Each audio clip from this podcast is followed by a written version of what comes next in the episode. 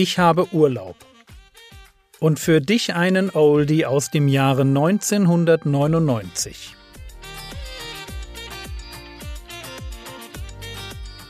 Theologie, die dich im Glauben wachsen lässt, Nachfolge praktisch dein geistlicher Impuls für den Tag. Mein Name ist Jürgen Fischer und diese Woche geht es um den idealen Zeitpunkt für das Evangelium. Und von dieser Zeit an waren die Römer sich ganz sicher darin, dass Juden Atheisten sind. Denn wenn du kein Götterbild hast, hast du keinen Gott. Und wenn du keinen Gott hast, dann bist du ein Atheist. Tacitus schreibt darüber, ihr Heiligtum war leer, ihre Geheimnisse ohne Bedeutung. Pompeius nahm also Jerusalem ein, 63 vor Christus, und Tausende von Juden wurden nach Rom gebracht und als Sklaven verkauft. Aber sie waren natürlich eher etwas unbequeme Sklaven, weil, naja, stellt euch vor, ihr habt einen Sklaven gekauft und der sieht irgendwie äußerlich ganz attraktiv aus und er arbeitet und dann eines Morgens, wenn du ihn wecken willst oder wenn du erwartest, dass er aufsteht, bleibt er liegen. Und auf die Frage, ja, warum arbeitest du nicht weiter? sagt er, heute ist Sabbat. Ich werde heute nicht arbeiten. Oh. Oder stell dir vor, du gibst deinem Sklaven etwas von deinem leckeren Abendbrot ab. Und er sagt, nein, das esse ich nicht.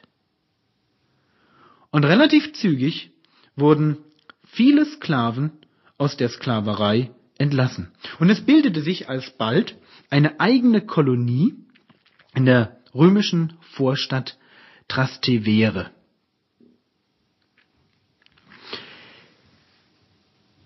Julius Caesar ist, die, ist der nächste Schritt auf dem Weg zur Anerkennung der jüdischen Religion. Weil die Juden ihn mit Soldaten unterstützt hatten, und zwar in einer ganz schwierigen Situation, deshalb gewährt er amtlich festgesetzte Rechte. Das waren wirklich amtlich festgesetzte, umfangreiche Rechte für die Juden. Und ich kann euch mal ein paar vorlesen. Da heißt es dann, niemand durfte sie an der Durchführung der Opfer oder anderer religiöser Verpflichtungen hindern. Sie durften nicht gezwungen werden, den Sabbat zu brechen. Selbst im Militärdienst nicht. Aber sie waren ansonsten auch vom Militärdienst befreit. Es wurde gewährleistet, dass der Hohepriester sein Amt ausüben durfte. Die Speisegesetze wurden geachtet und in großen Städten hatten sie entweder einen eigenen Senat oder sogar eigene Gerichtshöfe. Sodass wir zu Beginn des ersten Jahrhunderts eine weite Verbreitung der Juden, eine staatliche Anerkennung, Legitimierung ihrer Religion vorfinden und darüber hinaus die Juden eine unglaubliche Anziehungskraft auf andere Völker ausgeübt haben. Worin lag diese Anziehungskraft? Ganz kurz vier Punkte. Erstens in ihrem Monotheismus. Sie verehrten den Schöpfergott, der der Richter aller Menschen sein würde. Und das war extrem attraktiv.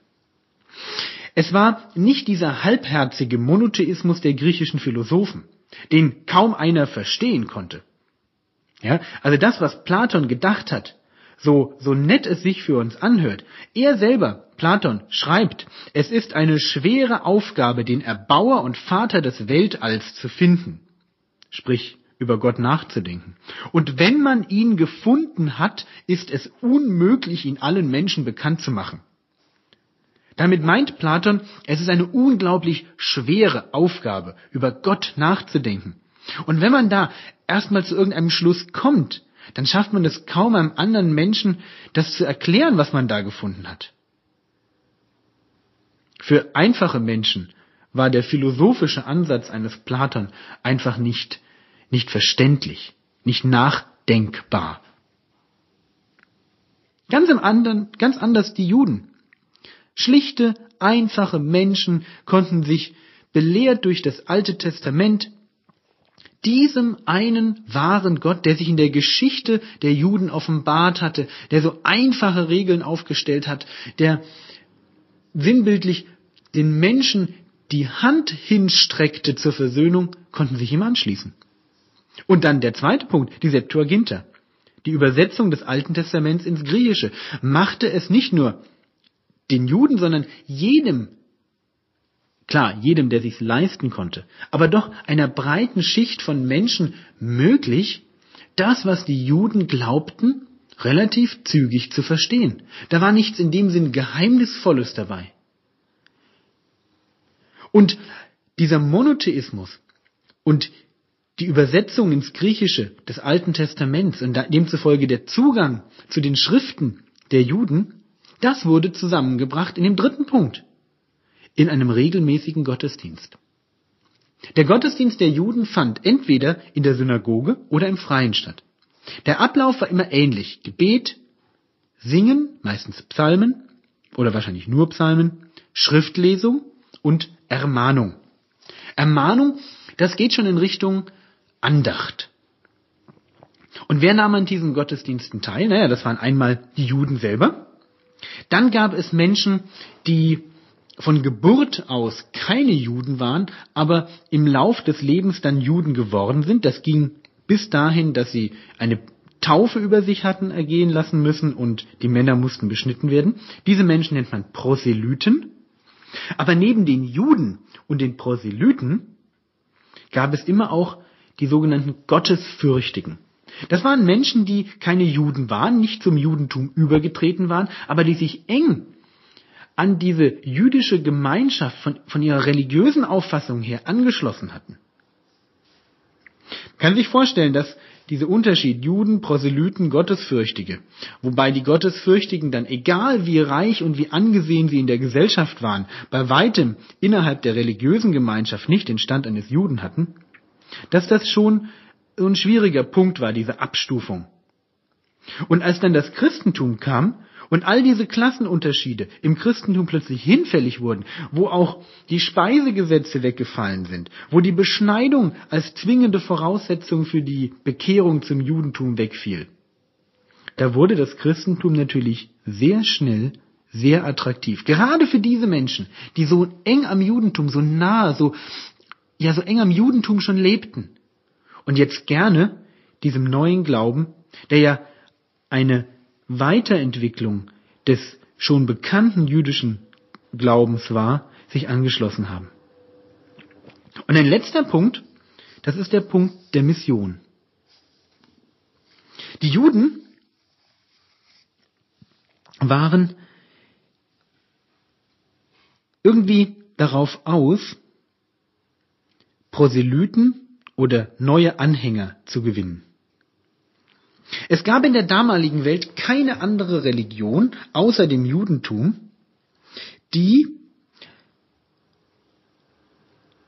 so, ich sag's mal, die so intolerant gewesen ist. Alleine das Judentum beanspruchte für sich, die allein wahre Religion zu sein. Alle anderen Religionen, naja, waren tolerant.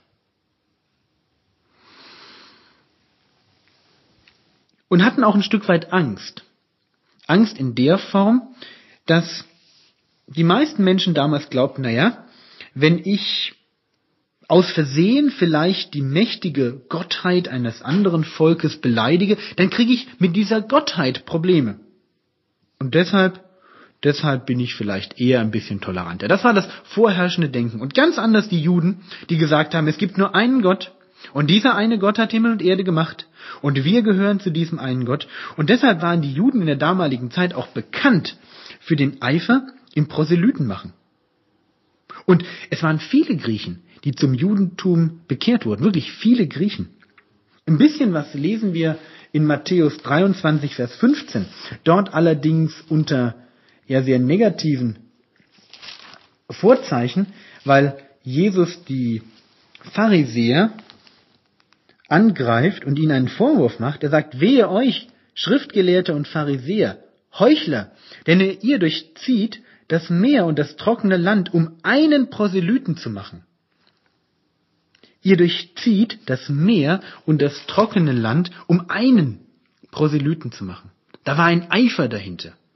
Ich meine, vielleicht war es ein Eifer ohne Erkenntnis, aber es war Eifer. Und wenn wir denken, wir seien die Ersten, die Traktate verteilt haben, dann, nein, das stimmt nicht. Bereits die Rabbinen der damaligen Zeit schrieben missionarische Traktate zum Weitergeben, um andere Menschen auf das Judentum hinzuweisen. Natürlich hat sich das geändert mit dem Beginn der Judenverfolgung im Jahr 70 nach Christus und dann nochmal stärker endgültig in der Niederwerfung des großen Aufstandes 135 nach Christus, dieser Aufstand unter Bar Kochba, diesem falschen Messias. Seit dieser Zeit haben sich die Juden zurückgezogen und haben ihren missionarischen Eifer verloren. Aber unbestreitbar stellt das Judentum ein sechster und einen letzten Wegbereiter für das Evangelium dar, weil sie waren staatlich geschützt. In diesem staatlichen Schutz konnte das Christentum gedeihen. Es bereitete den Gedanken eines einfachen, auf das Alte Testament gegründeten Monotheismus vor. Es lieferte mit der Septuaginta die Übersetzung der Schriften, auch der christlichen Schriften, ins Griechische. Und damit die weite Verbreitung. Es hatte durch die regelmäßigen Gottesdienste eine, eine Vorform des christlichen Gottesdienstes geschaffen. Und der missionarische Eifer musste den Menschen nicht erst vermittelt werden. Er war schon in ihrem Denken verankert. In dem Moment, wo sie das Evangelium hören. Und so möchte ich jetzt Schluss machen und nochmal kurz die sechs Wegbereiter aufzählen.